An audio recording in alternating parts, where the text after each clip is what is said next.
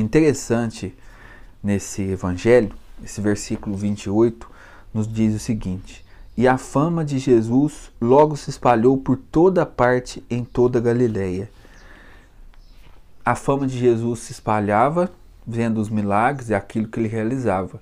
Mas Jesus vai morrer sozinho na cruz. Então muitos conheceram Jesus.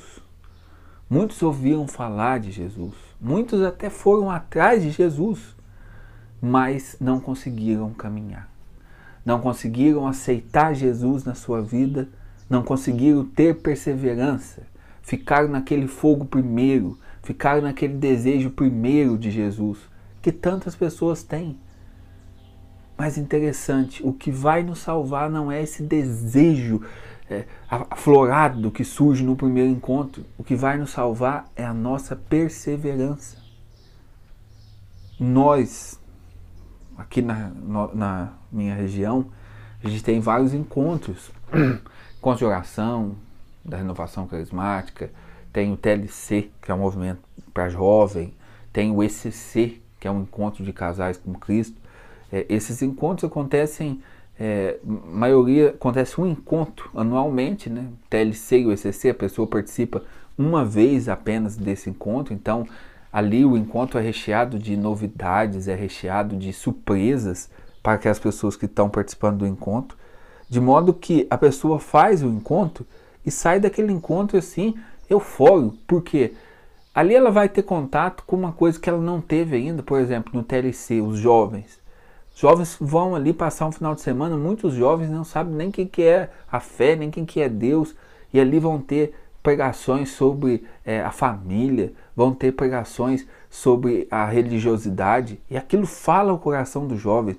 E eu já vi centenas de pessoas saírem do TLC, e no final do TLC tem um momento muito emocionante, a pessoa sai chorando e, e, e, que decidiu mudar de vida e que teve um encontro com Jesus. Já vi pessoas desse jeito, já testemunhei pessoas que falavam: não, minha vida nunca mais vai ser a mesma. Muito bonito, mas ficaram pelo caminho porque não tiveram perseverança.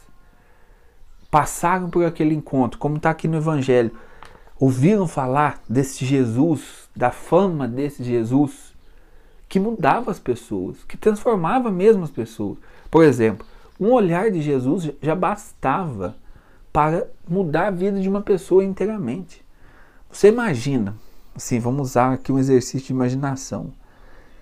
Você imagina Jesus te olhar.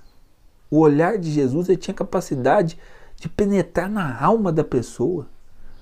A samaritana ela diz que conheceu um homem que soube falar para ela tudo que ela havia feito, que viu a vida dela, ou seja, o olhar de Jesus entra no profundo da alma da pessoa, em lugar que nenhum outro olhar pode entrar. Você imagina a grandiosidade disso? É essa experiência que nesses encontros as pessoas têm, de ser olhadas por Jesus, de ser amadas por Jesus. Mas o problema é a falta de perseverança nós não perseveramos. E aí ficamos no meio do caminho. Porque a beleza do milagre, a beleza do encontro do final de semana vai passar. Aquilo é uma graça que Deus nos dá para a gente despertar. Para ver se a gente acorda e começa a caminhar. Essa graça que Jesus realizava, os milagres que em vida Jesus realizava, tinha por finalidade isso, despertar as pessoas para que as pessoas se colocassem a caminho, para que as pessoas reconhecessem que ele era o filho de Deus. Mas no entanto, as pessoas não reconhecem e ficam só com a fama de Jesus. Será que nós não estamos assim também? Às vezes na internet, né, a gente vê aí tantas orações hoje poderosas e tal, e até no meio católico, ah, oração poderosa, venha participar hoje desta oração aqui. E aí as pessoas vão, se emocionam e depois pagam pelo caminho. O que vai nos salvar é a perseverança. O que vai nos condenar é a falta dela. Então nós precisamos ser mais perseverantes nessa caminhada. Perseverantes quando a, a gente não passa a sentir. Gente, os, o caminho de santidade da vida de um santo é uma coisa muito difícil.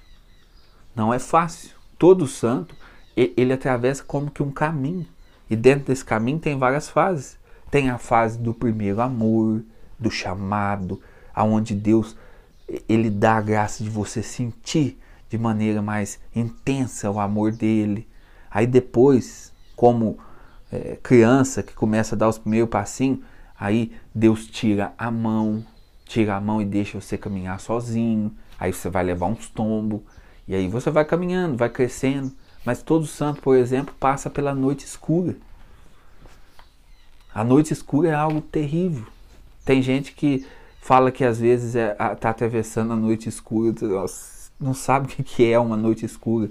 A noite escura dos sentidos, por exemplo, aonde os santos rezavam, mas não sentia nada. Era como se estivesse falando com as paredes, ou então falando com esse copo aqui, copinho de requeijão bonito, falando com esse copo. Não sente nada. Se chama noite escura do sentido.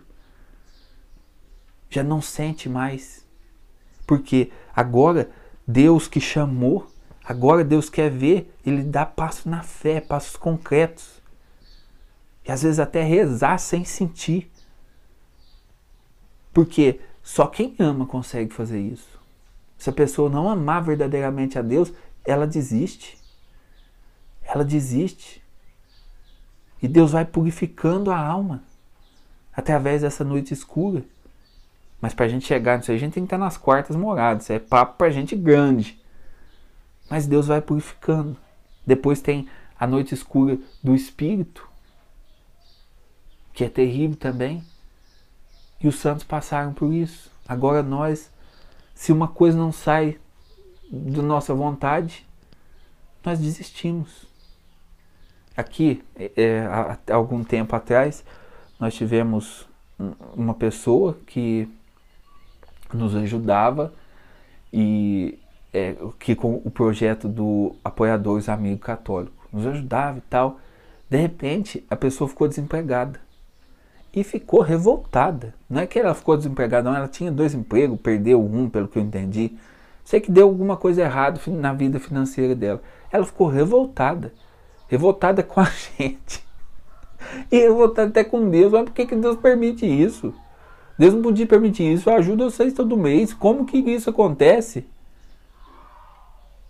E parece sim que a pessoa desde então deu uma afastada das coisas de Deus. Podia ter deixado só de ajudar nós, não tem problema, mas não afasta das coisas de Deus.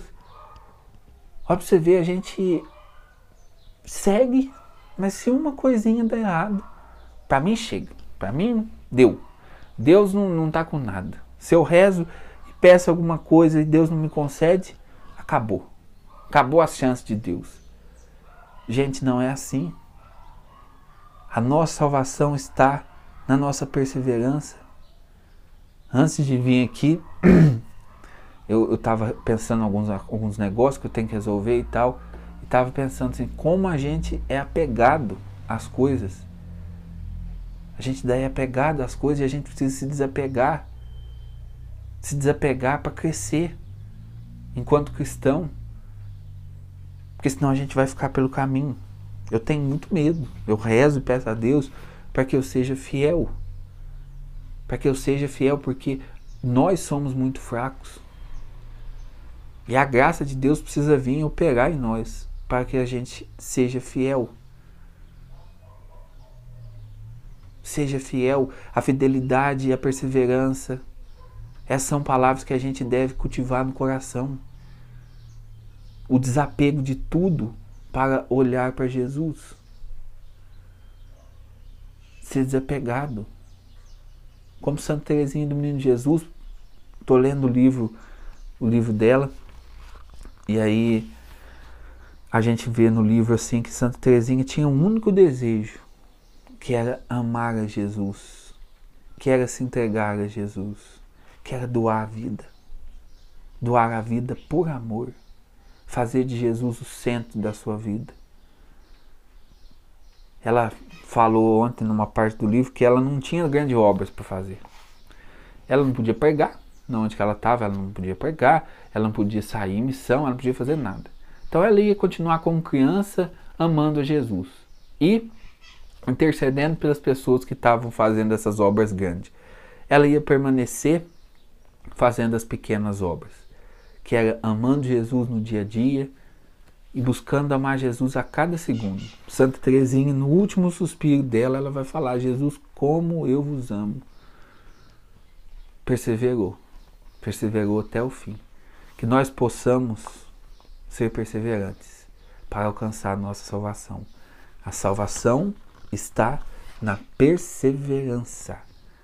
Não adianta fogos de artifício. Não adianta. Fogão a lenha.